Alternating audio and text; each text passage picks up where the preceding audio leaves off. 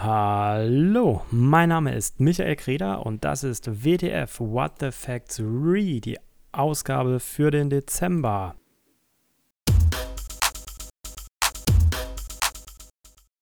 Wir schauen auf Themen und Debatten des Monats zurück. Was wird im Bereich von Kirche, Religion und Gesellschaft diskutiert? Das mache ich wie immer jeden Monat gemeinsam mit Eule-Redakteur Philipp Greifenstein. Hallo Philipp. Hallo Michael. Frohe Weihnachten.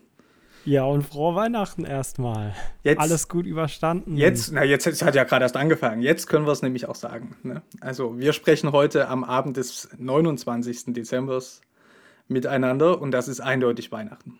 Ja, ich stand auch schon etwas ähm, etwas äh, vielleicht belehrend an der äh, Kirchentür beim Heiligabend-Gottesdienst und habe gesagt, nein, äh, erst nach Odu Fröhliche sagen wir uns frohe Weihnachten. Das ist da sehr schön. Bin ich äh, sehr hart. Ähm, du bist ja, das äh, wissen ja die meisten unserer HörerInnen sicher, aber du bist Pfarrer. Wie war dein Weihnachtsfest?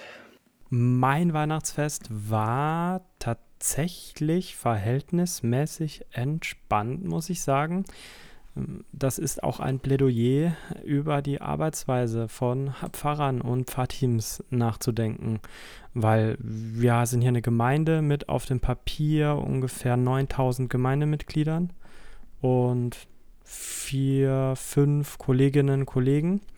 Und dadurch hatte ich mit dem Kirchenmusikdirektor äh, zusammen ein wunderbares musikalisches Krippenspiel und der Aufwand hielt sich vollkommen in Grenzen, obwohl am Ende alle 500 Gottesdienstbesucher begeistert waren. Und danach bin ich noch schnell aufgebrochen in einen Außenort, in eine kleine, ungeheizte Kapelle, wo eben in dem Dorf auch nochmal wenigstens an Heiligabend der lutherische Kern seinen lutherischen Gottesdienst äh, von mir bekommen hat das war eigentlich sehr souverän und auch für mich ein ganz schöner Weihnachtsabschluss. Ja, und danach macht man dann die Familiensachen. Ne? So sollte es ja auch sein. Sehr schön, sehr schön. Ähm, wollen, wir, wollen wir anfangen? Naja, Philipp, äh, jetzt habe ich was von mir erzählt. Jetzt, jetzt, musst du auch mal hier bei dir erzählen, weil was viele im Gegensatz äh, zu meiner Profession bei dir dann doch nicht unbedingt wissen, ist, dass du auch im Pfarrhaus lebst. Ja, ich lebe im Pfarrhaus, weil meine Frau Pfarrerin ist. Und äh, die ist schon ein bisschen länger Pfarrerin als du ich habe vor Weihnachten, also am 23. Äh, auch mal gepostet auf Social Media. Wir wären jetzt hier die Weihnachtsprofis, bei uns ist kein Stress und es war tatsächlich auch nicht sonderlich stressig. Hier ist es so, dass ganz viele Ehrenamtliche viele von den Gottesdiensten abdecken, weil man sich als Pfarrerin und Pfarrer natürlich auch nicht zerteilen kann. Und dann hatten wir hier einen sehr schönen Gottesdienst, auch mit Krippenspiel. Null Problemo. Man äh, merkt es vielleicht an unserer Stimmung. Äh, wir sind etwas lockerer, weil das ist jetzt auch der letzte Podcast des Jahres und ich finde, wir sollten. das ist toll, weil das Jahr hat ja nur noch, also wenn das Jahr danach noch drei, vier Wochen hätten, dann wäre das, wär das entspannt, aber das nächste Jahr geht ja los. Ne? Also so, es, so war das ja gar nicht gemeint. Das war jetzt nicht auf unsere Arbeitsökonomie bezogen, dieser Kommentar, sondern darauf, äh, dass wir jetzt nochmal einen Jahresabschluss oder wie man hier in der Region immer sagt, Beschluss haben. Äh, und äh, da kann man sich ja die Zeit nochmal nehmen, so ein bisschen zurückzublicken auf alles Mögliche, was denn bei der Eule so in diesem Jahr angefallen ist.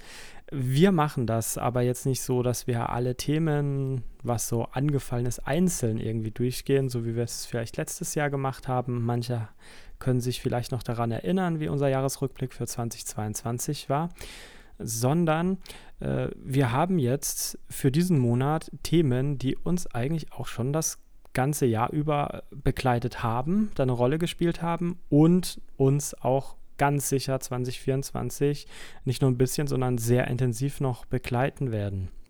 Und am Ende kann ich schon mal wieder vorankündigen, ihr wisst es inzwischen auch, da könnt ihr euch auf die gute Nachricht des Monats freuen.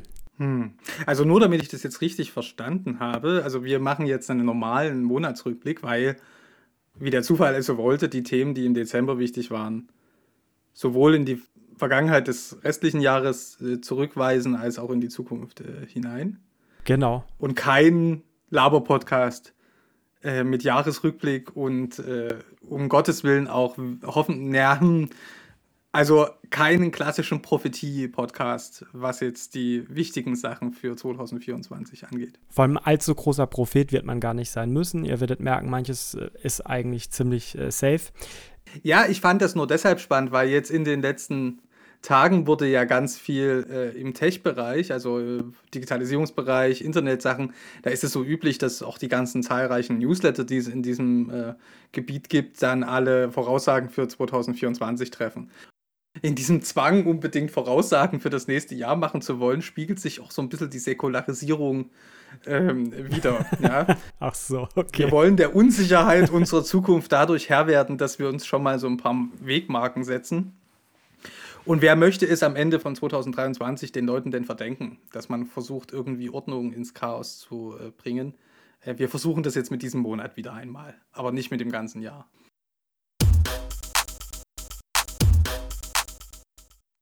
ich bin ja noch mal so das Jahr durchgegangen und ich habe insgesamt festgestellt, dass es doch ein sehr katholisches Jahr war. So kam es mir zumindest vor. Und so geht es im letzten WTF Read des Jahres auch erstmal um ein katholisches Thema mit Fiducia Supplicans.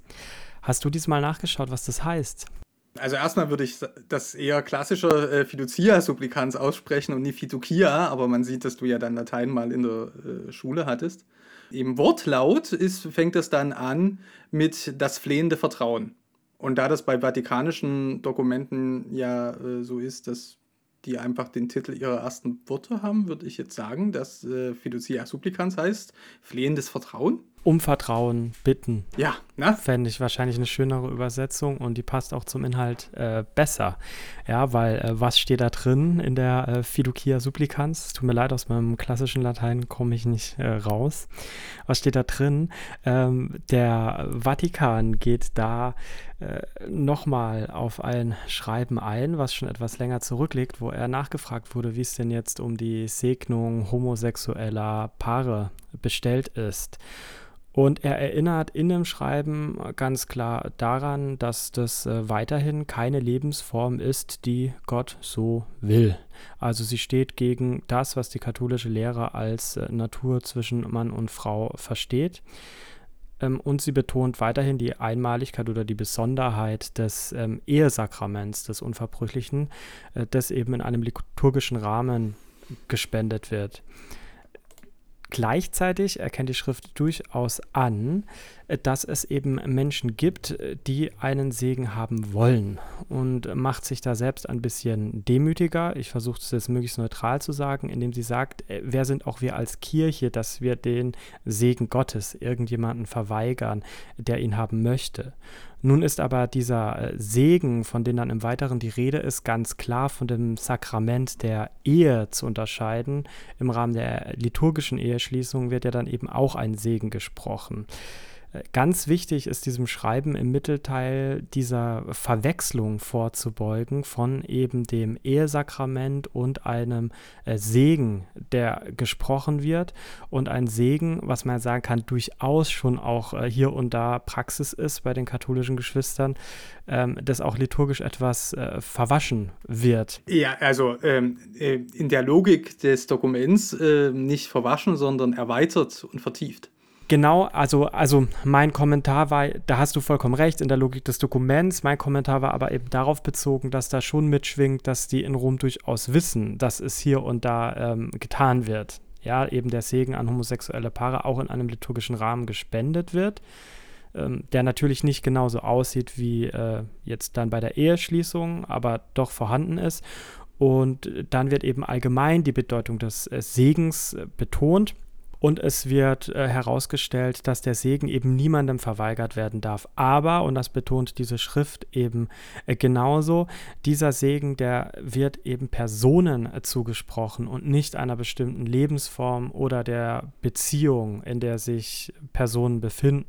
Das ist sehr wichtig für die pastoral-seelsorgerliche Bedeutung, wie die Schrift hervorhebt, dass eben Priester nicht in die Verlegenheit kommen und Menschen irgendwie abweisen oder ablehnen müssten, die den Segen bitten, weil der Segen nach dieser Schrift eben nicht ein ich sag mal, moralisch integeres Leben erfordert als Voraussetzung für den Segen, sondern er ist eben wie die Liebe Gottes auch prinzipiell voraussetzungslos aber nicht wirkungslos, wie dann äh, im Dokument auch festgehalten wird. Ne? Also er soll schon darin hinwirken, also die kirchliche. Da kommen wir schon etwas in die Deutung, wo ich dann, äh, da ne? kommen wir vielleicht gleich noch drauf, Philipp. Ja, da kommen wir schon in die Deutung, weil das wäre nämlich auch mein Kritikpunkt. Jetzt wollte ich erstmal von dir wissen, weil ähm, die Ju Jubelstürme, die durch Social Media und äh, die Presse auch gingen, die allgemeine Presse, ja, jetzt nicht die, ähm, wo Leute sitzen, die auch richtig viel Ahnung von Religion und katholischer Kirche hätten, äh, da hieß es dann ja immer so schön, ja, Papst erlaubt äh, Segnung gleichgeschlechtlicher Paare. Sind diese Jubelstürme jetzt berechtigt? Nein. Also, wir haben in der Eule zwei Beiträge zu Fiducia Supplicans am Tag des Erscheins, also noch vor dem äh, Christfest, äh, habe ich darüber geschrieben. Nachdem ich es gelesen hatte, kurz Zusammenfassung, was drin steht.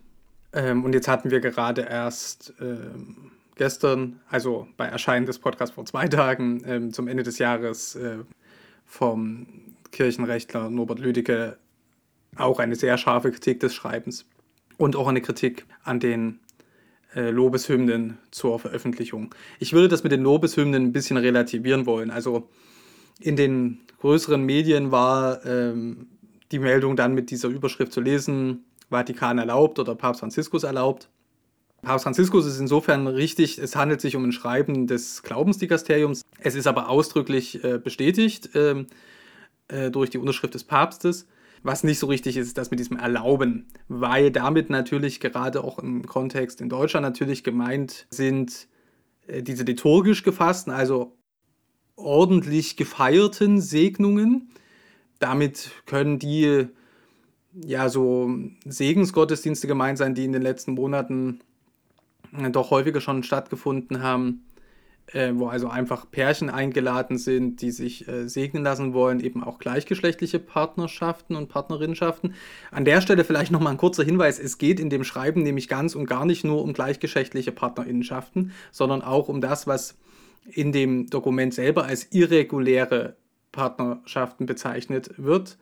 Das irregulär bezieht sich nicht auf die gleichgeschlechtlichen Partnerschaften, sondern auf Leute. Ja, das bezieht sich auf wiederverheiratete, geschiedene nicht verheiratet zusammenleben. Genau, also Leute, die außerhalb ihrer katholisch geschlossenen Ehe äh, mit dann wahrscheinlich einem neuen Partner oder einer neuen Partnerin eben sich äh, segnen lassen wollen. Da ist auch noch eine seelsorgliche Frage jenseits der Frage nach LGBTQI-Anerkennung in der katholischen Kirche. Mhm. Das geht im deutschen Kontext gerne unter. Die Frage der erneut staatlich verheirateten Menschen, die aber nicht katholisch wieder eine Ehe schließen können, weil die erste katholische Ehe in dem Falle eben nicht annulliert wurde.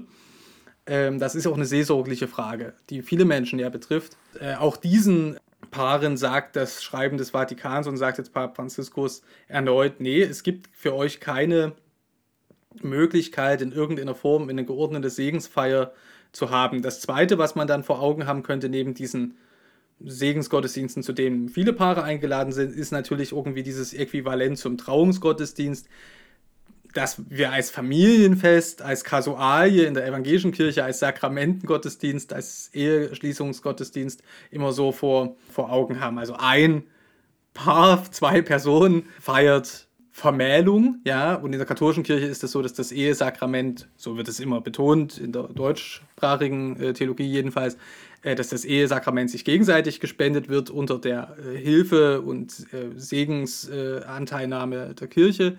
Und in der äh, evangelischen Kirche ist das mit der Trauung wie? Das ist kein Sakrament, das stimmt, aber Genau, das ist, das ist der Segen Gottes. Da kann man, äh, wenn man es jetzt äh, stark äh, lutherisch betrachtet, äh, dann wäre immer so eine schöne Formulierung, die man dafür verwendet. Das Eigentliche ist ja jetzt schon auf dem Standesamt äh, passiert, weil man muss ja die Standesdokumente vorlegen, ehe man sich überhaupt lutherisch trauen lassen kann. Äh, das Eigentliche ist im Standesamt passiert, weil jetzt gibt es die Steuervorteile etc. pp. Und jetzt hören wir uns noch einmal an, was denn Gott und die Bibel dazu zu sagen haben. Genau, so, aber jetzt kann man dazu schon nochmal sagen, dass eben eine evangelische Trauung bei aller Vielfalt äh, in den ähm, 20 evangelischen Landeskirchen und auch in den evangelischen äh, Freikirchen, die es ja dazu noch gibt, aber eine evangelische Trauung ist halt zwei Menschen treten vor Gott in den Bund der Ehe ein. Davon unterschieden ist in den meisten evangelischen Landeskirchen dann eine Einsegnung oder ein Segen zur Eheschließung, der auch als Feier Menschen zugänglich ist, wo von dem Paar nur eine Person evangelisch ist. Also heißt, evangelische und katholische können je nach Landeskirche mhm. getraut mhm. oder gesegnet werden. Da gibt es auch Landeskirchen, da können die getraut werden. Und dann aber ähm, ist es ganz entscheidend, ähm, dass es manche Landeskirchen gibt, die zum Beispiel gleichgeschlechtliche Paare, wie das in Deutschland ja auch gesetzlich üblich ist, ganz normal trauen, also weil die dann ja vor dem Gesetz auch verheiratet sind, nicht wahr? Äh, es gibt aber auch noch evangelische Landeskirchen, äh, wo das kein Trauungsgottesdienst so ist, sondern ein Segnungsgottesdienst.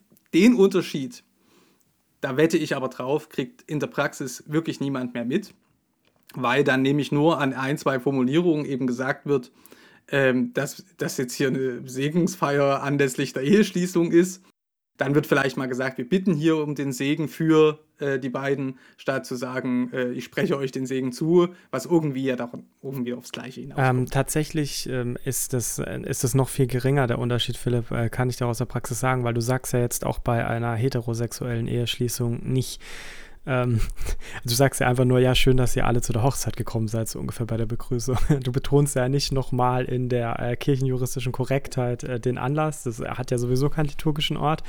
Und äh, dann ist es jetzt zumindest in Bayern und in vielen anderen Landeskirchen ja auch so, dass ja tatsächlich die Konservativen in den Sitzungen nicht richtig gut aufgepasst haben, wie die Kirchenrechtler auch immer betonen, weil die kirchenrechtliche Unterscheidung besteht alleine in der Nomenklatur.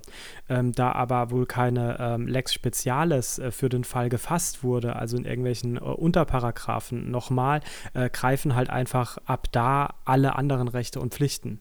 Das heißt, äh, es ist ähm, auch äh, kirchenrechtlich überhaupt kein Unterschied vorhanden äh, in den allermeisten äh, evangelischen Landeskirchen, die zwar in der Nomenklatur noch diese Unterscheidung zwischen Segnung und Eheschließung slash Trauung ja. kennen. Also es gibt schon noch Unterschiede. In einigen Landeskirchen wird es zum Beispiel nicht standardisiert ins Kirchenbuch äh, eingetragen, also es ist nicht verpflichtend, äh, es ins Kirchenbuch einzutragen. Aber äh, wir können ja mit dem evangelischen Kirchenrecht an dieser Stelle fast einen Punkt machen, weil es ist als Folie für uns und für Fiducia äh, Supplikans deshalb interessant, weil ich glaube, dass es doch recht viele ReformerInnen in der katholischen Kirche und vor allen Dingen natürlich LGBTQI in der katholischen Kirche äh, gibt und gab, die den Weg ähnlich gehen wollten, wie den in der evangelischen Kirche, äh, wie der gegangen ist, nämlich über den Segen dann auch irgendwann in eine Anerkennung der Partnerinnenschaften als tatsächliche Ehe zu erreichen. Das war ja das, was ja eben das Engagement im synodalen Weg ja auch schon so vorgezeichnet hatte eigentlich. Also da klang es ja dieses Jahr im Laufe des Jahres schon einmal so, als sei das jetzt in Deutschland eben möglich und manche Bistümer waren da ja auch schon vorausgeeilt. Also es gibt auf alle Fälle Bistümer, die Priester und ähm, Pastoral Mitarbeitende, die solche Segnungen vornehmen, und zwar jetzt sowohl einfache Paarsegnung als auch an solchen Segensgottesdiensten irgendwie mitwirken, nicht sanktionieren. Es gibt aber auch, prominent hier natürlich das Erzbistum Köln, da gab es im Herbst, im frühen Herbst so einen Fall, mhm. Bistümer, die Mitarbeitende dann sanktionieren oder zurückpfeifen und sagen, so geht es bei uns nicht.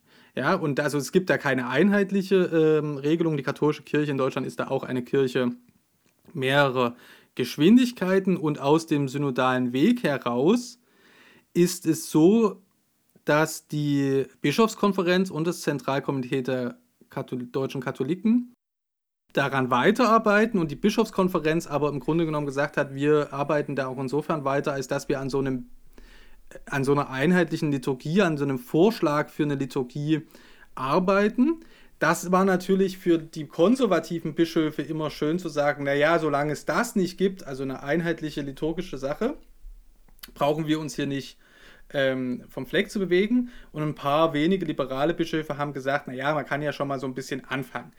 Ich bin mir ziemlich sicher, dass die konservativen Bischöfe das auch deshalb so gesagt haben, weil sie sich ziemlich sicher waren, dass aus Rom wieder ein Einspruch kommen wird gegen so eine äh, tatsächliche äh, Formulierung, ein Segensformular. Und genau das ist im Übrigen jetzt nämlich mit Fiducia äh, Supplicans auch passiert. Also Fiducia Supplicans ist, auch wenn es den Segenswunsch der wiederverheirateten und gleichgeschlechtlichen äh, Ehepaare vor dem Gesetz in Deutschland anerkennt, äh, sich sehr wohlwollend gegenüber diesen Menschen äußert, wenn es darum geht, ihren Wunsch, also auch ihre, ihr Bedürfnis in der Kirche beheimatet zu sein, äh, wahrzunehmen. Aber es ist eine ganz, ganz klare Absage gegen eine Formulierung und das heißt gegen jegliche liturgische Form. Es ist wirklich daran gedacht, dass Menschen, die den Segen erbitten, das irgendwie en passant oder ähm, mal zufällig bei einer Begegnung mit einem Priester machen. Es ist nicht daran gedacht, in irgendeiner Nähe zur standesamtlichen äh, Trauung zu einer Feier einzuladen, dazu womöglich Familie und Freunde zu laden, selbst in die Kirche zu gehen und zu sagen, wir machen hier eine Feier. Das ist ähm, durch Fiducia Supplicans untersagt. Nun, das muss ja, ja nicht also heißen. Das steht explizit so drin. Ja, also dass man auch nicht einladen darf zu solchen Segensfeiern und so. Also anders kann man das schwerlich lesen. Da ähm, schließe ich mich der Lesart auch an, die Norbert Düdecke bei uns in der Eule auch präsentiert hat. Das muss aber, und jetzt kommt die Krux, natürlich nicht heißen, dass das nirgendwo in der katholischen Kirche nicht trotzdem der Fall ist. Ja? Dass das auch in Zukunft passieren wird. Nur, es ist damit halt doch deutlich die Frage gestellt, was jetzt tatsächlich LGBTQI davon halten sollen. Also es geht ja nicht bloß darum, irgendwie für sich eine Feier zu haben, sondern tatsächlich, ähm, oder den meisten von ähm, ähm, äh, Schwulen, Lesben, Transgender in der katholischen Kirche geht es jedenfalls nicht darum, für sich was zu haben, sondern gerade denjenigen, die auch aktivistisch in dem Feld unterwegs sind, geht es ja darum, die Ungerechtigkeit ähm, dieser Ungleichbehandlung ähm, hinter sich zu lassen. Und, ähm, und das ist jetzt hier eindeutig eher äh, kein Fortschritt in diese Richtung.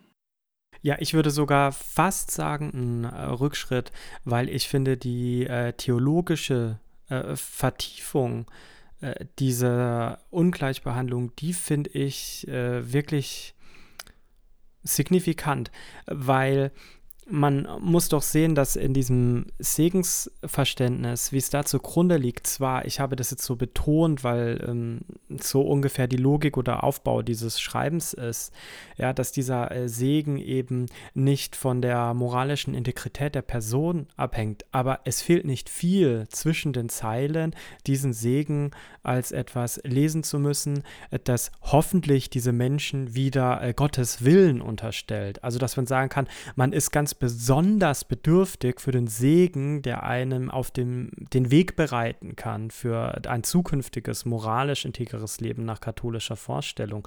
Und das finde ich ist halt einfach wahnsinnig paternalistisch. Ja, absolut. Also in unserem Kontext. Also ich finde, so kann man es lesen. Also es ist meine Interpretation, das will ich nochmal hier betonen. Aber nee, das ist, äh, ich, glaub, ich, äh, ich glaube, ich stimme dieser ähm, Interpretation zu ich glaube, das kann man nur so lesen, dass das wirklich so gemeint ist, dass der Segen dann eben auch dazu befähigen soll, sich dann eben doch mehr in die, im Sinne der katholischen Kirche zu leben. Aber jetzt kommt halt der Punkt, das ist unser Mm, unser Verständnis hier in Deutschland. Und ich sage jetzt ganz bewusst unser Verständnis hier in Deutschland, weil zum Beispiel auch die Kirchenmitgliedschaftsuntersuchung Nummer 6, an der zum ersten Mal die Katholiken auch beteiligt waren, ganz eindeutig zeigt, also dass die über, überbordende Mehrheit der Katholiken in Deutschland, Katholikinnen in Deutschland ähm, so denkt und sich äh, die Erweiterung der Segensmöglichkeiten ähm, für LGBTQI und die Anerkennung, Gleichberechtigung von LGBTQI in ihrer Kirche wünschen. Also, äh, das ist Deutschland. Aber es gibt auch einen internationalen Kontext. Und die katholische Kirche ist aktiv und wachsend und stark in Ländern, äh, zum Beispiel auf dem afrikanischen Kontinent und in Südamerika, wo LGBTQI nicht nur einfach einen schwierigen gesellschaftlichen Stand haben, das kann man auch in Deutschland noch sagen, sondern äh, gesetzlich äh, vom Gesetzgeber und vom Staat diskriminiert werden und, äh, und die Kirche hat daran Anteil und unterstützt das. Und in diese Gesellschaften hinein ist äh, Fiducia Supplicans sicherlich ein Zeichen, nee, also Verfolgung und Diskriminierung, Bedrohung an Leib und Leben, Menschen ins Gefängnis zu äh, stecken, das geht nicht. Und äh, das hat ja Papst Franziskus in einem Interview dieses Jahr auch schon mal gesagt. Und das ist jetzt nie, muss jetzt nie Anlass sein für die KatholikInnen in Deutschland zu sagen, Juchaisasa, ähm, aber das ist eine, eine Facette der Debatte, äh, die man ähm, nicht vergessen darf. Ähm, Papst Franziskus ist sicherlich nicht der Papst, der LGBTQI in der katholischen Kirche gleichberechtigen wird. Aber er ist der erste Papst, der Widerspruch einlegt, wenn es darum geht, LGBTQI wegen ihrer Identität und ähm, Orientierung zu verfolgen.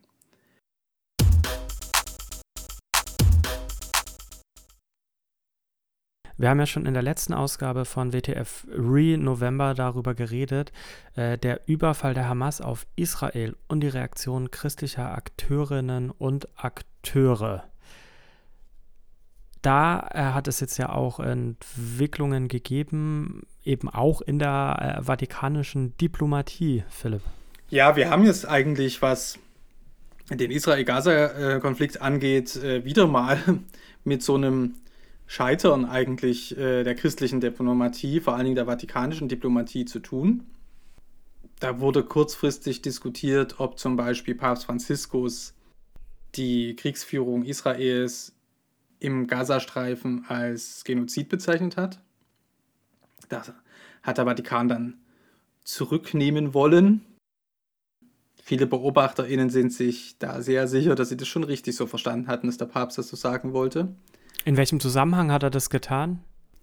Nach einem Gespräch, wenn ich das richtig erinnere, mit ähm, Palästinensern im Vatikan. Also Papst Franziskus hat sich in den letzten Wochen ähm, sowohl mit Angehörigen der israelischen Geiseln getroffen, die nach wie vor ja in der Gewalt der Hamas sind, viele von ihnen, und auch mit, ähm, äh, ich glaube, Christen aus Gaza oder palästinensischen Christen ja, damit hat er sich aber wieder, wieder einmal in eine Situation gebracht, in der er im Grunde genommen als glaubwürdiger Vermittler zwischen den Parteien äh, ausfällt. Jetzt muss man mal dazu sagen, mit der Hamas irgendwie zu verhandeln, über was, ja, also und wie, also okay. Aber ähm, jedenfalls hat er in Israel auch an Glaubwürdigkeit eingebüßt, sind sich die BeobachterInnen einig und das gemahnt so ein bisschen auch zurück an sein Verhalten im Ukraine-Krieg, wo er das eben ganz ähnlich zustande gebracht hat, indem er eben doch sehr äh, freundlich oder ja äh, äh, die Dialogfäden gegenüber der russisch-orthodoxen Kirche und dem Moskauer Patriarchen Kyrill hat nicht kappen wollen. Und da sind immer wieder schwierige Verwicklungen herausgekommen. An dieser Stelle weise ich gerne nochmal auf die äh, Podcast-Episode von Mitte Dezember hin, äh, unseres What the Facts Podcasts, mit Regina Elsner, wo wir einfach nochmal Rückblick gehalten haben auf das Jahr 2023 des Ukraine-Krieges und die Beteiligung der Kirchen. Und in diesem Podcast da mit Regina Elsner haben wir auch über die Bemühungen des Weltkirchenrates gesprochen. Da ist die evangelische Seite stärker engagiert und eben auch über die vatikanische Diplomatie. Also, da habe ich noch kurz eine Rückfrage und zwar, also wie erklärst du dir das? Weil ich finde, also einmal, okay, setzt man sich irgendwie die Nesseln, aber ein zweites Mal muss man doch sagen, da lohnt sich dann ein, ein, genauerer Blick.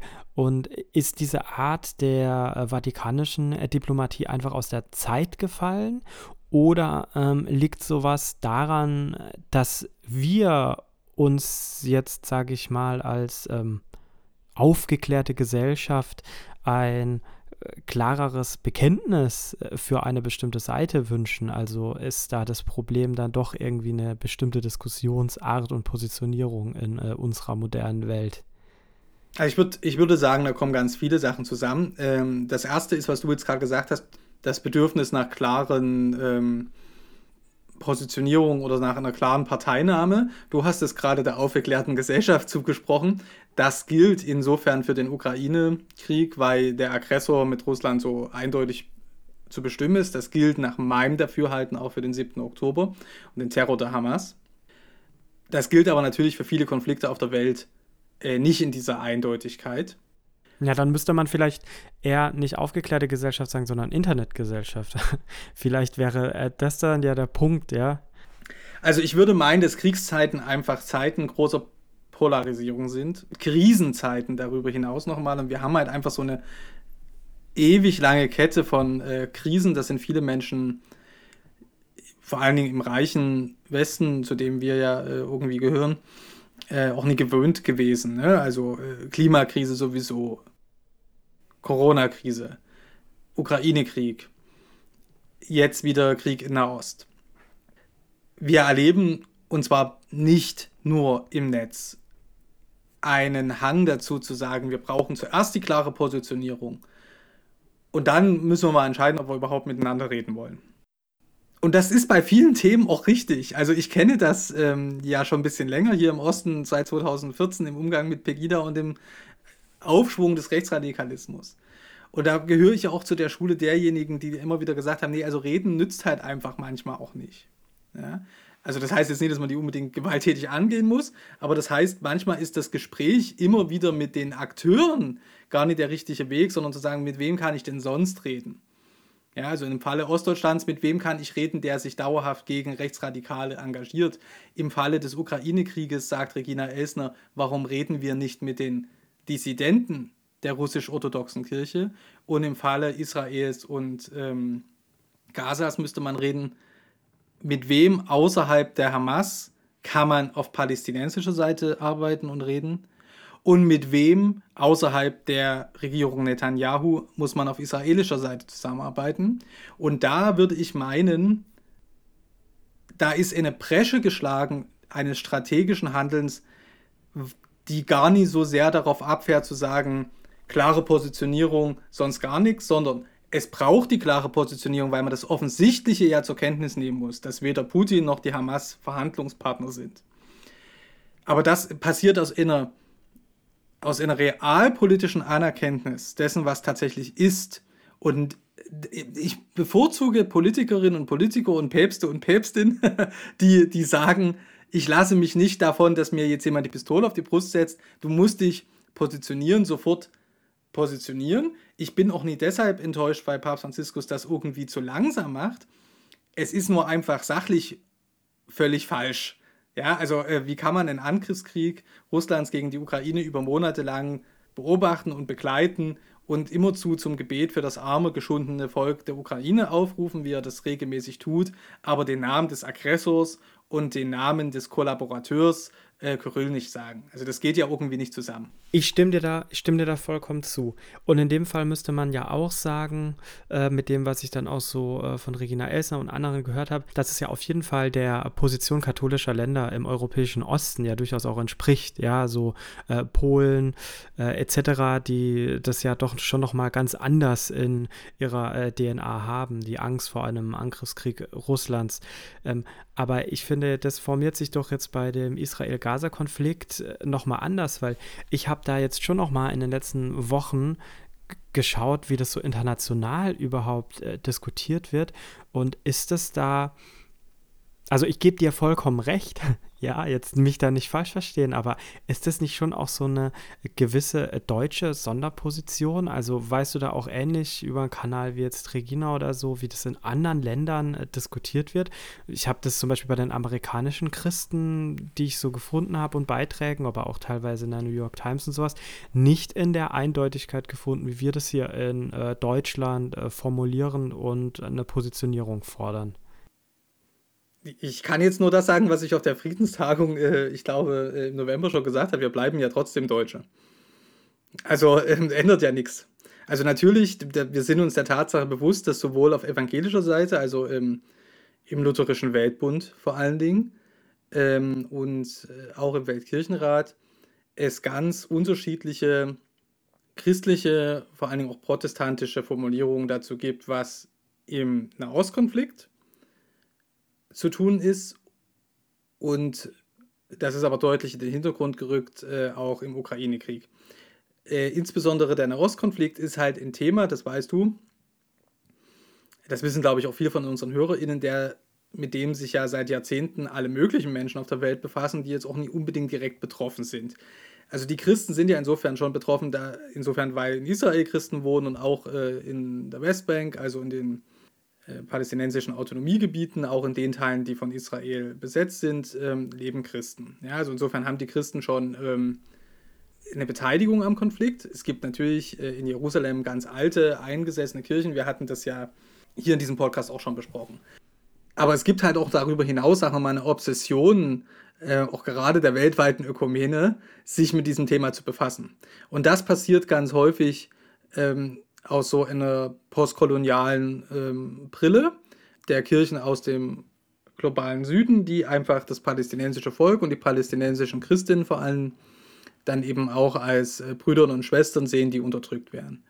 Und das ist so eine ongoing Discussion. Das war beim, beim Ökumenischen Rat, bei der Vollversammlung des Ökumenischen Rates der Kirchen 2022 in Karlsruhe schon Thema. Wir hatten das auch bei uns in der Eule äh, versucht zu erklären.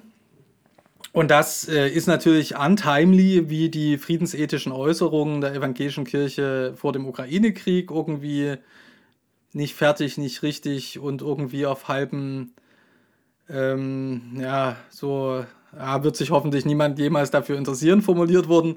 Und dann kam ein Krieg direkt in der Nachbarschaft Europas und es interessierten sich die Leute auf immer dafür, was die Kirche sagt.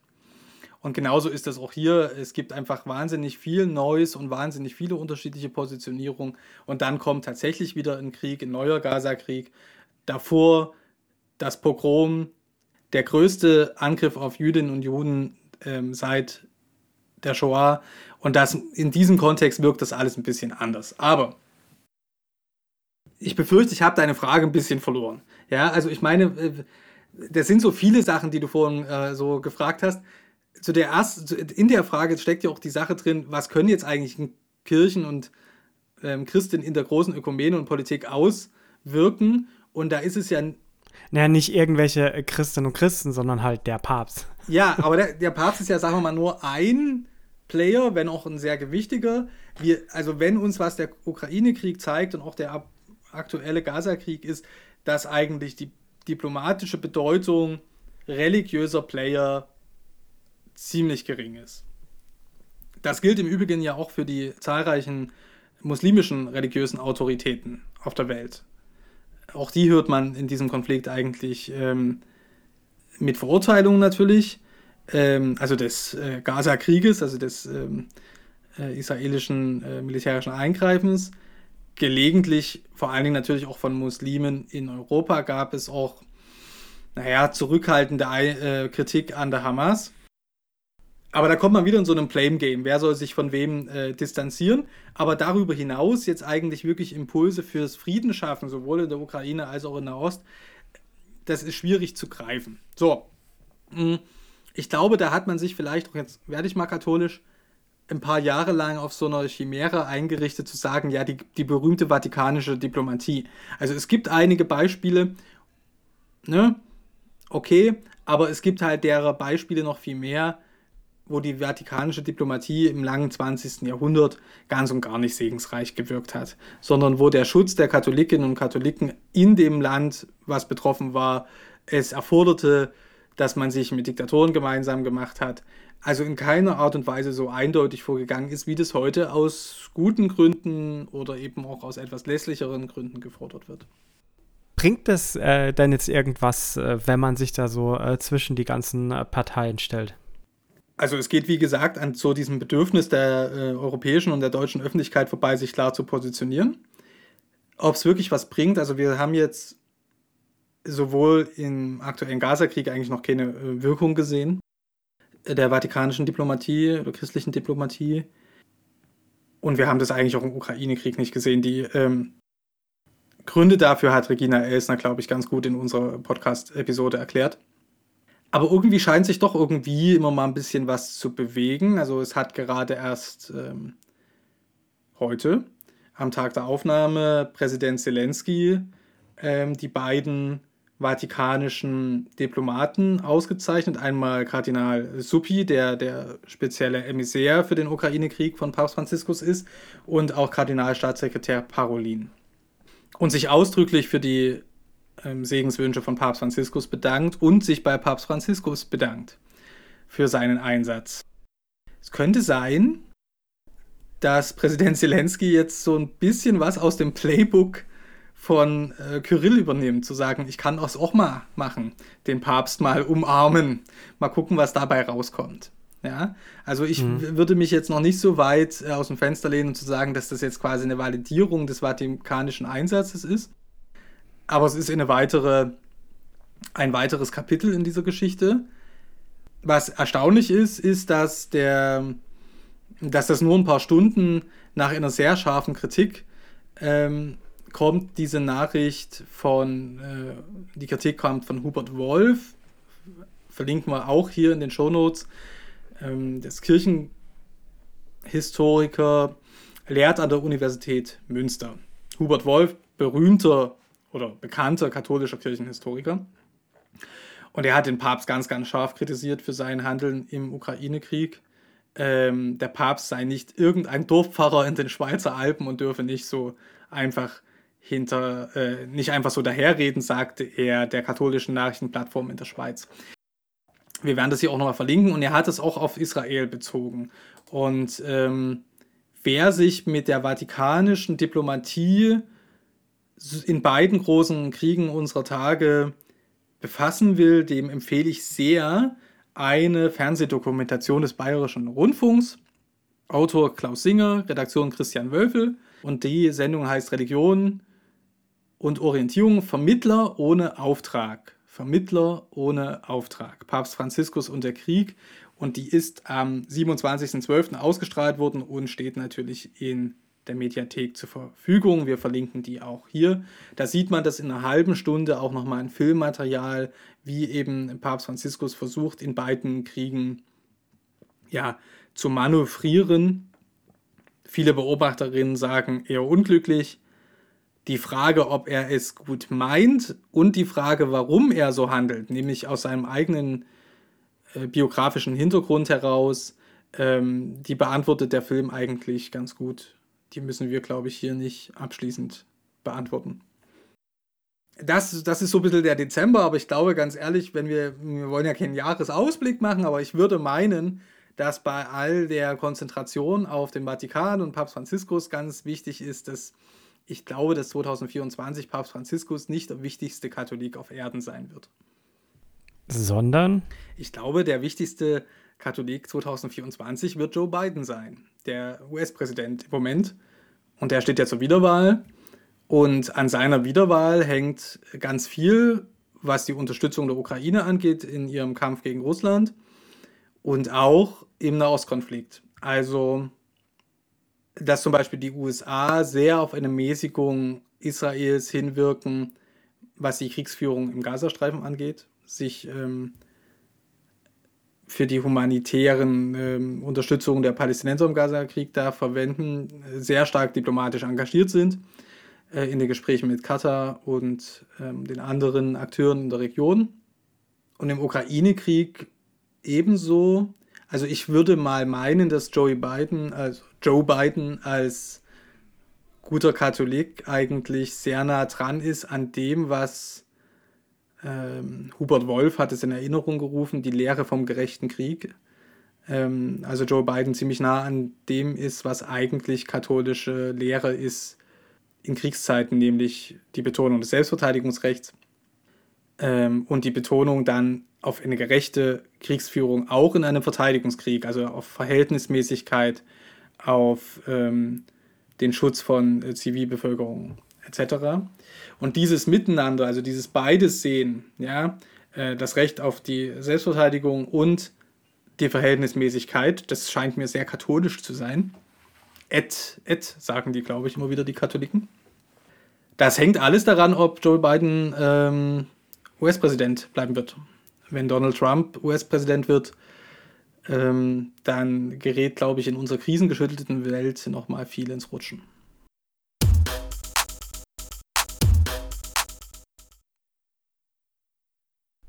Auch schon im letzten Monat äh, haben wir uns ja über den Rücktritt von Annette Kurschus, die jetzt ehemalige EKD-Ratsvorsitzende, unterhalten. Diesen Monat haben die EKD, äh, die unabhängige Beauftragte für Fragen des sexuellen Kindesmissbrauchs der Bundesregierung, UBSKM, Kerstin Klaus, und der Spitzenverband der Diakonie Deutschland eine gemeinsame Erklärung unterzeichnet, Philipp. Was ist das, eine solche gemeinsame Erklärung.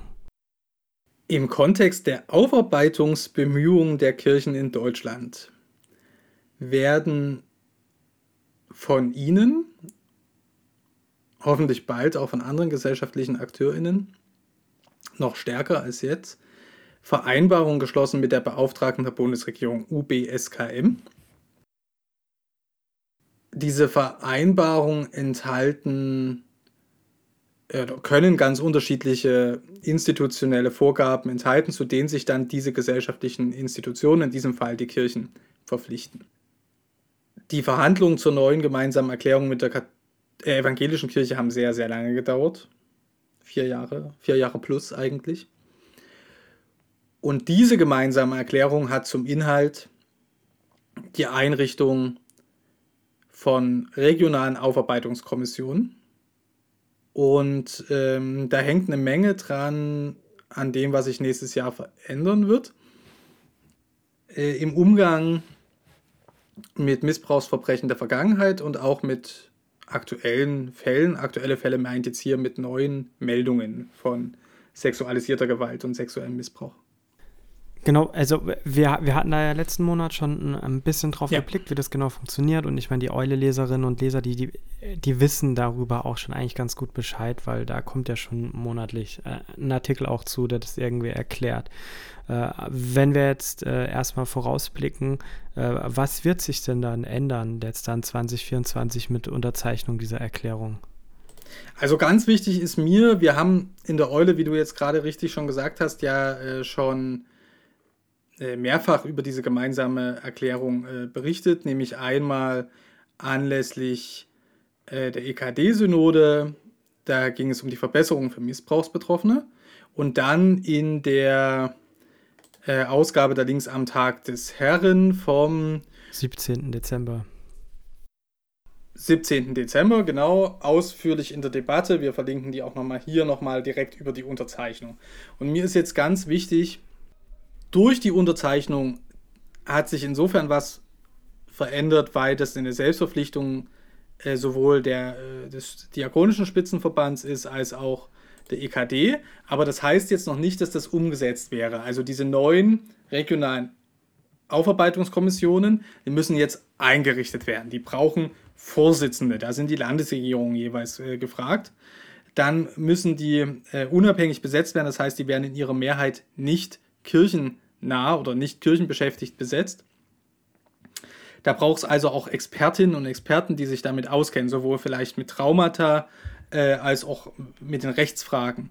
Und dann braucht es zum Schluss auch Betroffene, die darin mitarbeiten wollen. Also da ist noch ein gewaltiges Stück zu gehen, bevor diese regionalen Aufarbeitungskommissionen tatsächlich konstituiert sind. Und begleitend läuft jetzt im EKD Kirchenamt in Hannover noch ein Aufbau oder ein weiterer Aufwuchs der Fachstelle. Äh, für äh, die Fragen der sexualisierten Gewalt, denn diese regionalen Vorbereitungskommissionen brauchen ja auch eine, eine, institutionelle Unterstützung, eine, sowas wie eine eigene Geschäftsstelle, aber das wird mit an der Fachstelle da angesiedelt. Was sollen dann die regionalen Aufarbeitungskommissionen machen? Die sollen das historische und aktuelle Tatgeschehen in ihrem Untersuchungsbereich, in ihrer Region erheben, qualitativ und quantitativ Ganz kurze Zwischenfrage. Äh, die Region, äh, die gebildet wird, entspricht die dann den Landeskirchen? Nee, oder? Das tut's Manchmal ja entspricht es den Landeskirchen, aber zu den Landeskirchen kommen ja auch noch die diakonischen Werke. Also für deine Landeskirche, die bayerische Landeskirche, ist es zum Beispiel so, dass es eine Kommission geben wird für gemeinsame Kommission äh, geben wird, eine regionale Aufarbeitungskommission für Bayern und das diakonische Werk in Bayern. Genau, aber Baden und Württemberg wird es ja zum Beispiel schon wieder ziemlich schwierig da bin ich mir jetzt nicht ganz sicher. Diese Liste steht in dem, äh, steht dabei, ist auch ja, verlinkt okay. in den Links mhm. am Tag des Herren. Manchmal ist es so, dass kleinere Landeskirchen und kleinere diakonische Werke, also kleiner als in Bayern, aber natürlich immer noch nicht klein im Sinne von winzig, sich zusammengetan haben. Also wir haben 20 Landeskirchen und dementsprechend auch 20 diakonische Spitzenverbände in den Landeskirchen.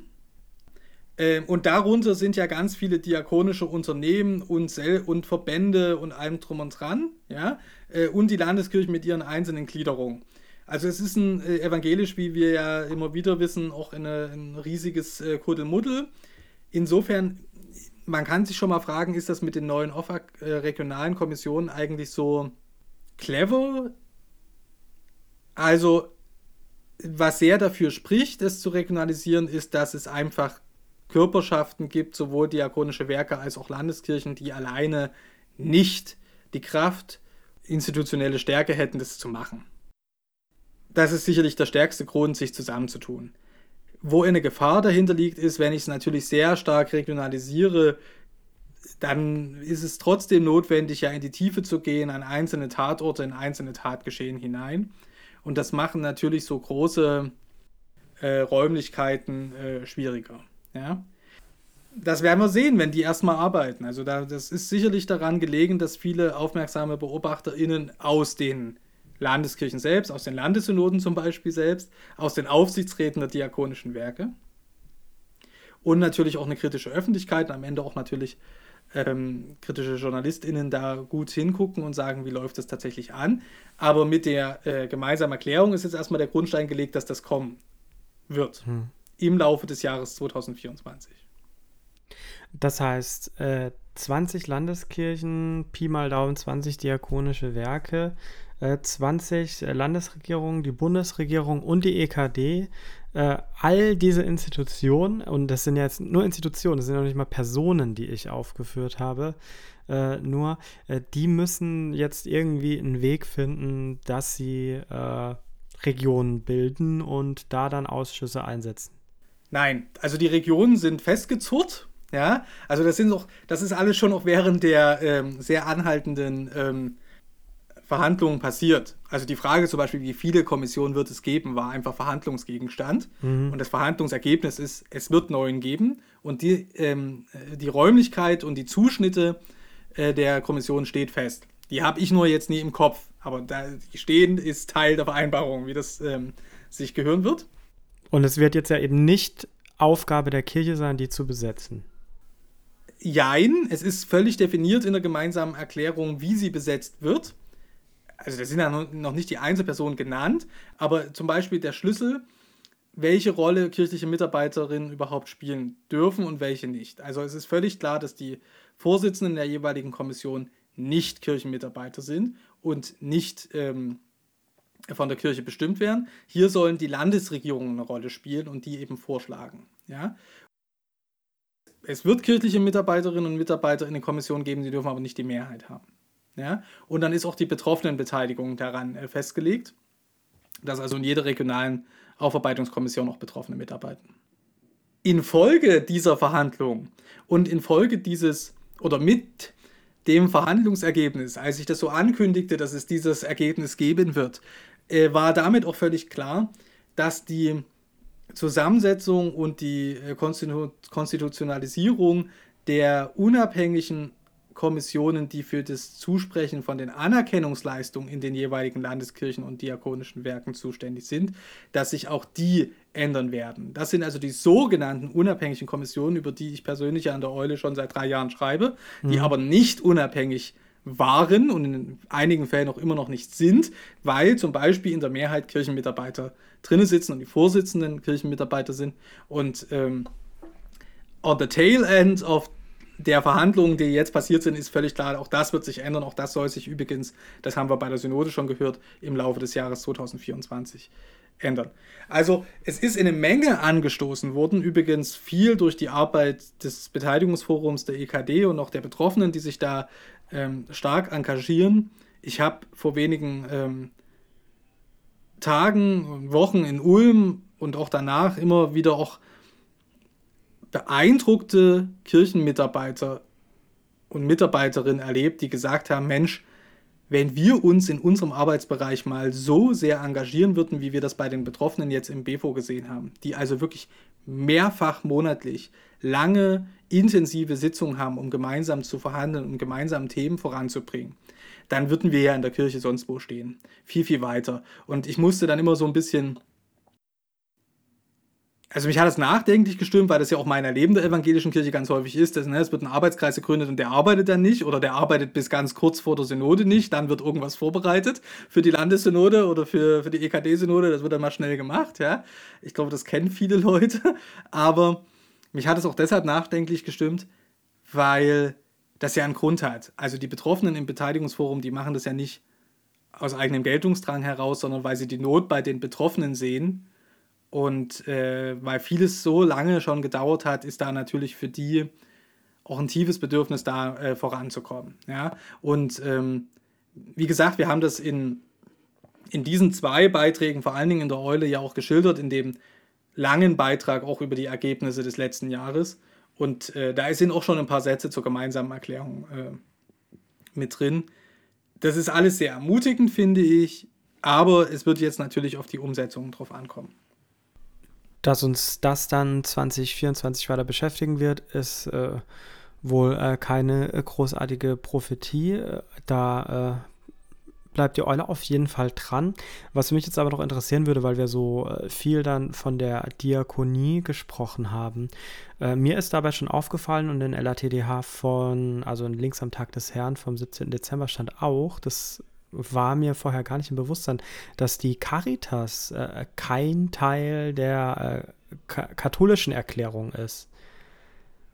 Wird das geplant, die Caritas da jetzt auch noch mit aufzunehmen? Weil ich meine, auch gerade die Caritas wird doch äh, Heime und sonst was in den 60ern, 70ern gehabt haben. Da wird doch auch was vorgefallen sein. Also da ist ja äh, keine äh, zivilgesellschaftliche Organisation irgendwie gefeit vor.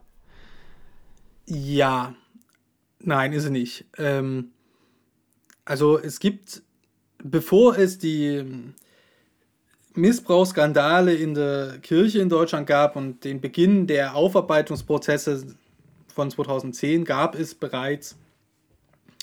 Ich glaube, das ist keine Scham, das nochmal zu erzählen, weil gerade auch Jüngere das vielleicht wirklich einfach damals schon gar noch nie mitbekommen haben, manche andere haben es vergessen. Es gab davor schon auch jahrelang eine Auseinandersetzung mit den Gewaltverbrechen, die im Kontext der Heimerziehung in Deutschland passiert sind.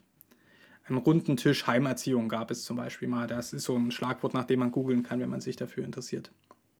In diesem Kontext sind sicherlich auch schon viele Verbrechen, die in, in der Caritas passiert sind, ebenso wie vieles, was in der Diakonie passiert ist, schon mal mit äh, verhandelt worden und Betroffene aus diesen Tatkontexten haben über das Opferentschädigungsgesetz, das staatliche Recht, äh, bereits Anerkennung ihres Leids ähm, erfahren können in einigen Fällen. Äh, das vorausgesetzt, halte ich es trotzdem für den Mangel, dass auf der katholischen Seite die Caritas nicht dabei ist. Wie, ob und wie das bei einer neuen gemeinsamen Erklärung der Fall ist, äh, weiß ich nicht, weil ich jetzt doch tatsächlich im größeren Ausmaße geguckt habe, dass ich nach der evangelischen Seite schaue weil ich glaube, dass auf der evangelischen, äh, auf der katholischen Seite doch ganz viele auch Kolleginnen und Kollegen dabei sind, äh, diese Prozesse äh, zu beobachten und wahrzunehmen. Das war mir über einige Zeit in der evangelischen Kirche nicht so der Fall. Und ähm, ja, also es gibt einige Diskussionspunkte an den Inhalten der gemeinsamen Erklärung, die zwischen der katholischen Kirche und der UBSKM geschlossen wurde im Jahr 2000. Äh, 21, meine ich. Ähm, auch was die Arbeit der unabhängigen Kommission für die Leistungszusprüche dort angeht, da haben die Betroffenen immer wieder auch Kritik. Ich weiß nicht, ob das dazu führen wird, dass man da punktuelle Verbesserungen durchführen wird oder äh, ob man tatsächlich nochmal neu formuliert. Mein Informationsstand vom politischen Berlin und von der UBSKM, aber jetzt nicht direkt, sondern von dem, was da so im Schwange ist, ist das eigentlich, das müsste man ja nochmal deutlich sagen, ist ja noch viele andere gesellschaftliche Sektoren und äh, AkteurInnen gibt, die in ähnlicher Weise wie die Kirchen jetzt eigentlich äh, anfangen müssten, äh, nicht nur mit Prävention, sondern tatsächlich ordentliche Interventionen, ordentliche Aufarbeitungsprozesse zu starten und die in ähnlicher Weise zu kodifizieren mit dem UBSKM, wie das die beiden Kirchen jetzt gemacht haben. Und äh, ich könnte mir vorstellen, dass die Aufmerksamkeit äh, nicht unbedingt von den Kirchen weggeht, aber eben sich auch auf andere gesellschaftliche Akteure äh, da mal hinwendet, was jetzt die, die politische Dimension angeht. Ich glaube aber, dass wir mit 2024 das Jahr vor uns haben, wo die Missbrauchskrise der Kirche so evangelisch wird, wie sie äh, bisher noch nie gewesen ist. Ja, das liegt ja eben vor allem daran, dass dann im Januar, Ende Januar, wird die sogenannte Forumsstudie vorgestellt werden und die Ergebnisse. Das ist ja eine Studie, die durch eine einmalige Zuwendung äh, der EKD und der Gliedkirchen eben angeschoben wurde nach drei Jahren äh, Forschung in insgesamt sechs Teilprojekten, also doch sehr umfangreich. Äh, mit vielen, vielen wissenschaftlichen Mitarbeitern und Professorinnen und Professoren werden die Ergebnisse vorgestellt werden. Das heißt, da liegen dann insgesamt sechs Berichte vor, die sehr detailliert Auskunft darüber geben werden, wie das in der evangelischen Kirche aussieht. Also ich erhoffe mir gleichzeitig sehr viel von der Forumstudie oder den Forumstudien. Ich bin mir unsicher, ob man jetzt im Vorfeld schon mal sagen kann, das wird jetzt der MHG-Moment. Also 2018 gab es in der katholischen Kirche diese ähm, MHG-Studie und die hat eigentlich alles danach nochmal so ein bisschen stärker ins Rollen gebracht. Äh, das weiß ich nicht. Da, das kommt stark auf das einzelne Studiendesign äh, drauf an. Es gibt einen quantitativen Teil, wo tatsächlich auch Zahlen genannt werden. Das passiert auf Grundlage dessen, was die Landeskirchen äh, dazu beigetragen haben. Das heißt, da haben wir es wieder vor allen Dingen mit dem Hellfeld zu tun und vom Hellfeld nochmal das, was die Landeskirchen melden konnten. Dazu könnten wir jetzt zehn äh, Podcasts machen, die alle noch so ein bisschen im Dunkeln tappen, solange wir die Studie nie haben. Ich, äh, ja, ich, äh, wir werden das alles sehr, sehr detailliert und interessiert lesen. Ja. Ähm, ich glaube aber, dass es jetzt nicht bloß auf die WissenschaftlerInnen und auf die Betroffenen, die damit beteiligt waren, ankommen wird, sondern natürlich auch auf die kritische Kirchenöffentlichkeit, das nicht vorübergehen zu lassen, sondern das wirklich zum Anlass zu nehmen, auch zur Selbstkritik, zum Anlass zu nehmen, mehr über den Missbrauch evangelisch zu lernen, ähm, zum Anlass zu nehmen, diesem Thema nicht weiter auszuweichen. Und dann kann das auch wirklich was auslösen, wo man sagt, da kommen wir als Gesellschaft und als Kirche weiter. Ja, es wird ja auch insofern auf jeden Fall äh, spannend sein, weil ja jetzt eben nicht einfach nur Kennzahlen kommen, sondern das ist eins von sechs Teilprojekten, nämlich das Teilprojekt E. Und äh, die anderen, die beschäftigen sich mit dem psychologischen Kontext, mit dem soziokulturellen Kontext, mit dem historischen Kontext, mit evangelischen Spezifika, äh, wie es da so schön heißt, äh, sodass man doch, wenn man sich detaillierter damit beschäftigt, als jetzt dann nur die Kennzahlen dann am Ende irgendwie aufzufassen, man durchaus, so hoffe ich, was davon lernen kann, was darüber hinausgeht als den Allgemeinplatz. Ja, kommt vor. Es gibt Spezifika evangelischen Missbrauchs, von denen Betroffene seit vielen Jahrzehnten erzählen, von denen BeobachterInnen und WissenschaftlerInnen seit vielen Jahren erzählen, die wir kennen. Und ich glaube, ohne ähm, die Studie jetzt gelesen zu haben, dass vieles davon durch die Forumstudie bestätigt wird und es ganz wichtig sein wird, das auch mal schwarz auf weiß wirklich äh, zu haben in einer Studie, die von der Kirche bestellt wurde, aber ohne kirchliche Federführung erstellt wurde, das schwarz auf weiß zu haben. Also ich glaube, nach der Studie wird es nicht und auch nicht mehr für die unüberlegtesten äh, Akteurinnen in der katholischen, äh, der evangelischen Kirche möglich sein, zu sagen, es ist ein katholisches Problem, sondern es gibt spezifisch evangelische Probleme. Die sind jetzt nicht neu, aber es wird äh, wichtig sein, dass man die schwarz auf weiß hat. Ähm, das das eine und das andere ist, die Fälle, die in den Teilstudien, in allen Teilstudien ähm, zugrunde liegen, davon sind einige Fälle ähm, noch nicht öffentlich. Und da es nicht bloß um die Missbrauchsfälle an sich geht, sondern auch um den kirchlichen Umgang mit diesen Missbrauchsfällen. Also zum Beispiel, wie wurde mit Betroffenen und ihren Beschwerden umgegangen? Wie wurde dann mit Betroffenen, nachdem sie bekannt waren, mit äh, umgegangen? Wie wurde mit den bekannt gewordenen mutmaßlichen Tätern in Disziplinarverfahren umgegangen? Das sind alles Fragen, die in die evangelische Kirche 2024 sehr vermutlich Schockwellen aussenden werden. Weil es ist ja äh, bekannt, wer an Ort und Stelle ähm, Verantwortung getragen hat. Und wir haben in der evangelischen Kirche eine andere Verantwortungskultur als in der katholischen Kirche, die zu vielen Anlässen den evangelischen Christen, die sich sehr stark für ihre Kirche engagieren, Anlass zum Stolz gibt. Berechtigt oder unberechtigt. Aber ich glaube, dass 2024 ein Jahr wird, wo dieser Stolz auf eine harte Probe gestellt wird.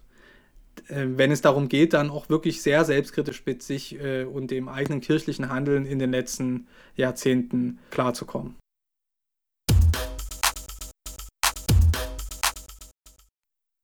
Und jetzt, wie versprochen, die gute Nachricht des Monats Dezember. Halleluja, Halleluja, Halleluja, eigentlich sind es zwei gute Nachrichten, Philipp. Nein. Ja, hast du schon mal was von Pilzen im Zusammenhang mit Gemeindeentwicklung gehört? Pilsen? Ja, mit Pilzen.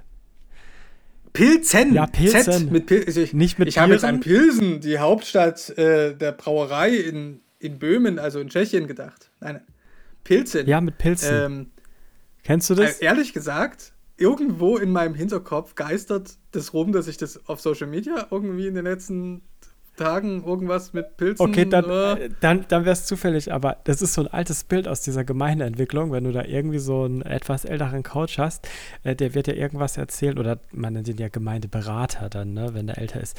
Ja, ähm, dieses, äh, der wird dir ein Bild am Anfang in so einer PowerPoint-Präsentation oder mit seinem Diaprojektor zeigen, da geht es dann um das Myzel. Weißt du, was ein Myzel ist? Ja, Nee. also ich will euch nicht auf die Folter spannen, so nennt man das Pilznetzwerk.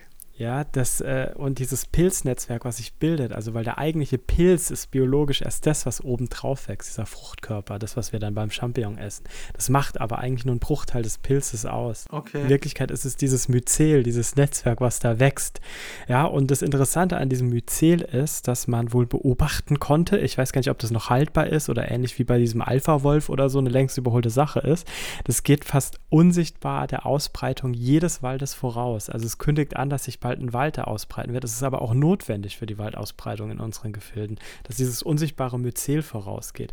Und das war jahrelang das Bild, mit dem man in solchen Gemeindeentwicklungs- und Aufbaukonzepten genervt wurde, ja. Also ich muss ja jetzt nicht erklären, für was es steht, ja, in diesem Kontext. Das ist ja so einleuchtend. Für den Heiligen Geist. Ja, aber auch, auch für die Leute, die sich auf den Weg machen. Ja, ähm, Ach so. wie immer. Ja, also davor war es das Schiff, dann das Myzel und jetzt, ähm, ja, 2024. Aber, aber die bleiben unter der Oberfläche. ja, genau, man sieht Also es geht hier darum, dass die Gemeindesekretärinnen und Sekretäre sich auf den Weg machen. Jetzt kommst du wieder mit Details, Philipp.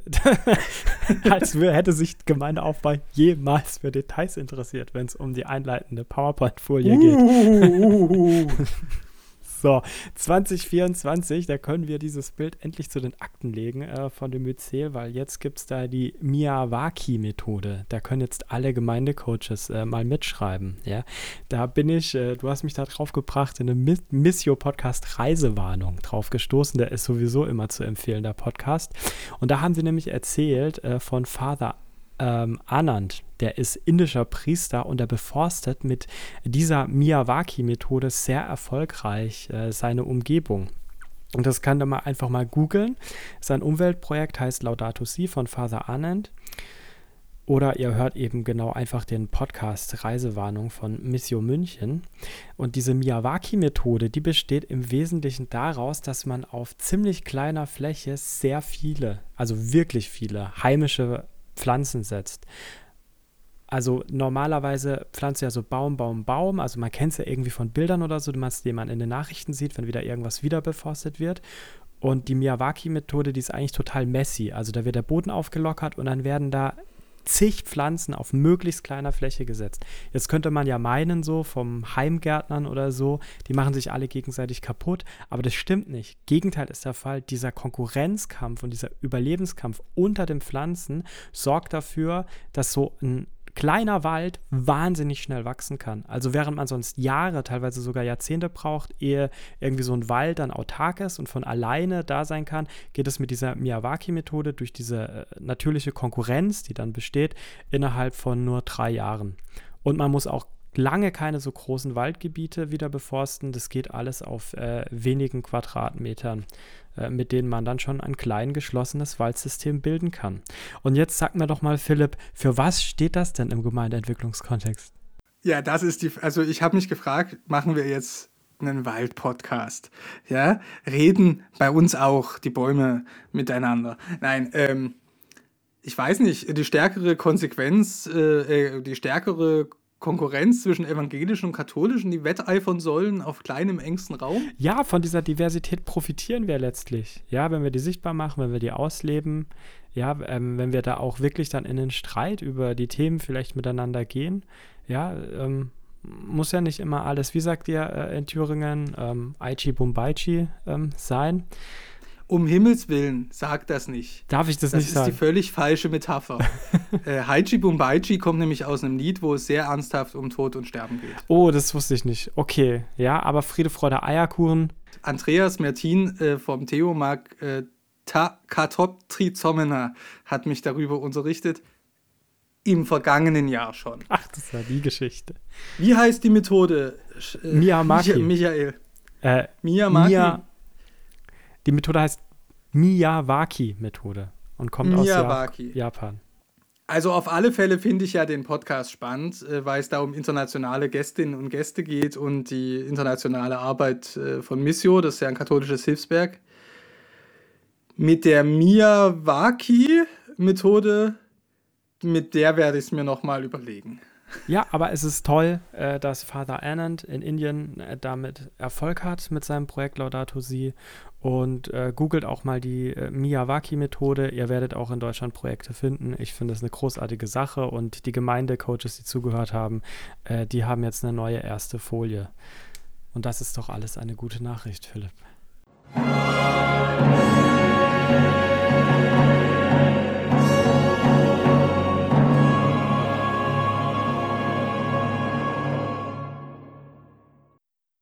Zum Abschluss, wie immer, ist ja klar, ähm, die drei Themen, die wir jetzt gerade erörtert haben, die werden im kommenden Jahr äh, wichtig werden. Das haben wir jetzt oft genug gesagt, Philipp. Aber welche Themen werden denn jetzt mal in den nächsten Wochen uns noch im Januar begleiten? Ähm, Im Moment sind wir ja noch in der Diskussion über Fiducia Supplicans. Ich glaube, dass daran eigentlich angeraten wäre. Ich würde mich hier auch äh, freuen auf Beiträge aus der Eule-Community, immer ran damit.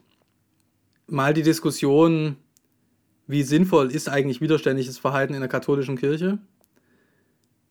Bleibt man in der katholischen Kirche, gibt es Alternativen etc. Wir kommen immer wieder an diese Frage heran. Ich habe so den Ahnung, dass die Eule als Magazin, die jetzt auf ähm, überkonfessionellen Faden wandelt, eigentlich ein guter Austragungsort dafür wäre, mal darüber nachzudenken, weil das auch so eine jüngere Generation eigentlich stärker betrifft.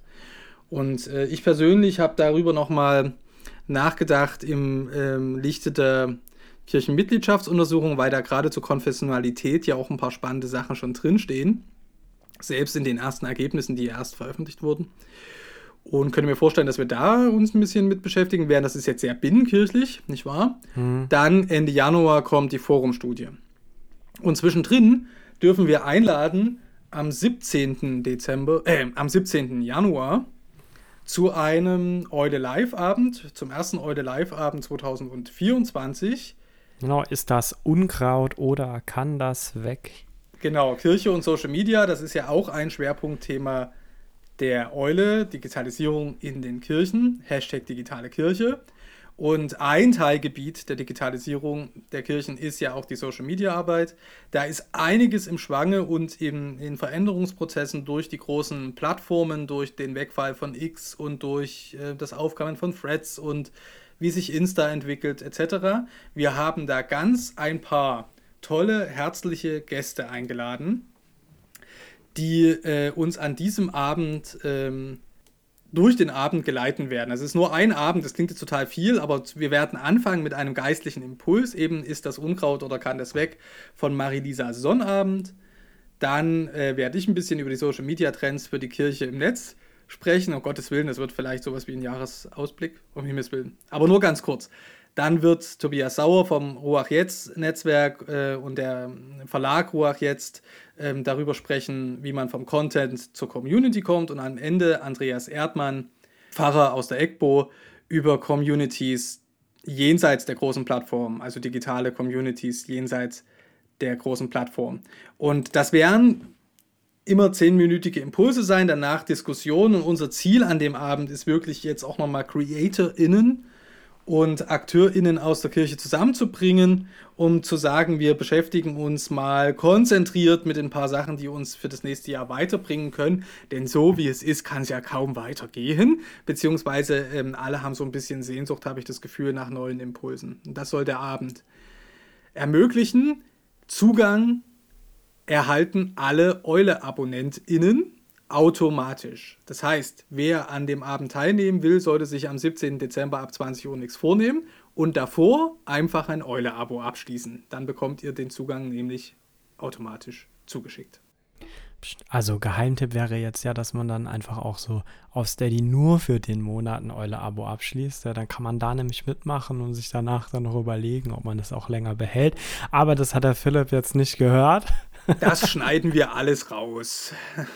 Wir haben aus guten Gründen bei uns kein Probeabo, weil der Abo-Einstiegspreis mit 3 Euro schon äh, klein genug ist. Ja, vor allem wenn man es vergleicht. Und ein Probeabo liebe HörerInnen und lieber Michael, ein Probeabo würde ja nur Sinn machen, wenn irgendein Beitrag der Eule hinter einer Bezahlschranke wäre, sodass man erstmal lunchen könnte oder müsste, um sich dann zu entscheiden. Aber alle unsere Beiträge sind ja öffentlich zugänglich, weil unsere Eule-Abos Soli-Abos sind. Das heißt, unsere Eule-Abonnentinnen finanzieren alle Beiträge der Eule solidarisch für alle anderen LeserInnen mit. Und äh, das macht man pro Monat mit mindestens 3 Euro dann gibt es noch 7 und 15 Euro pro Monat.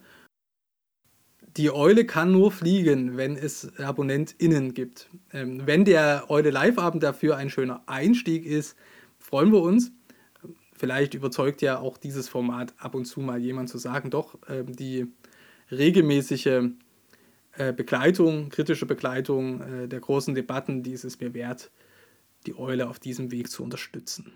Ja, und so eine Community ist wichtig, die trägt das ganze Projekt. Vielen Dank euch allen äh, fürs Zuhören. Folgt und liked den Podcast auf den äh, Plattformen und der Eule, dann auf Social Media. Lest die Links am Tag des Herrn als wöchentliches Update der Kirchen- und Religionsnachrichten.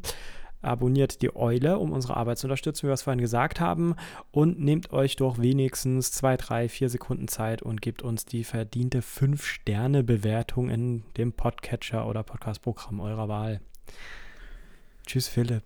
Guten Rutsch. Guten Beschluss, wie man hier sagt. Sagt man bei euch nicht hier guten Rutsch? In dem Teil Franken sagt man guten Beschluss. Aber du weißt, dass guten Rutsch aus dem Jiddischen kommt. Rosch, Kopf, Haupt oder auch ja. Ende. Einen klaren Kopf für 2024. Das wünschen wir euch beide. Tschüss. Tschüss.